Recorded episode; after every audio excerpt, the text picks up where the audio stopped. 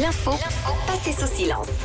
Et oui, tous les jeudis, Tom déniche pour nous des infos dont on n'a pas assez parlé. En tout cas, selon lui, c'est l'info passée sous silence. Ah oui, euh, une chronique en plus qui porte encore mieux son nom, étant donné qu'on est dans une église aujourd'hui.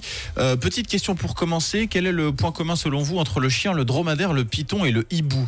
Bah, ce sont des animaux. Oui mais encore. Ah, il y a encore d'autres trucs? Bah, Euh, Non, je sais pas. Vous aurez du mal à trouver. C'est vrai qu'ils ont quelque chose de plus insolite en commun. Écoutez bien, ils ont tous été bénis ce dimanche à la cathédrale Saint-Jean-le-Divin de New York. Donc, il y avait un dromadaire dans une église. Exactement. Alors l'info a de quoi surprendre, j'en conviens. Pourtant, c'est assez commun de bénir des animaux de manière générale. En Italie, par exemple, hein, à Sienne, chaque quartier bénit son cheval au moment du palio, cette fameuse course de Bien quartier, en espérant que ça lui porte chance pour la course.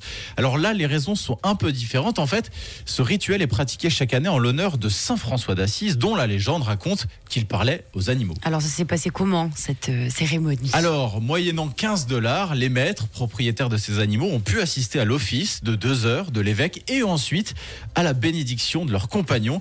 Effectivement, des animaux parfois peu communs se sont succédés au-dessus du bénitier.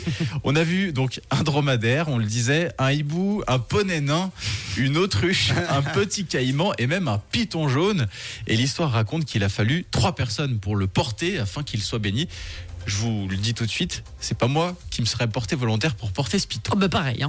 Bah, euh, pareil. Donc, heureusement qu'elle était là, cette personne. Voilà. Ah ouais. Bon. Eh bien, euh, En merci. tout cas, une, voilà, une bénédiction un peu insolite Oui. du côté de M'étonne. New York.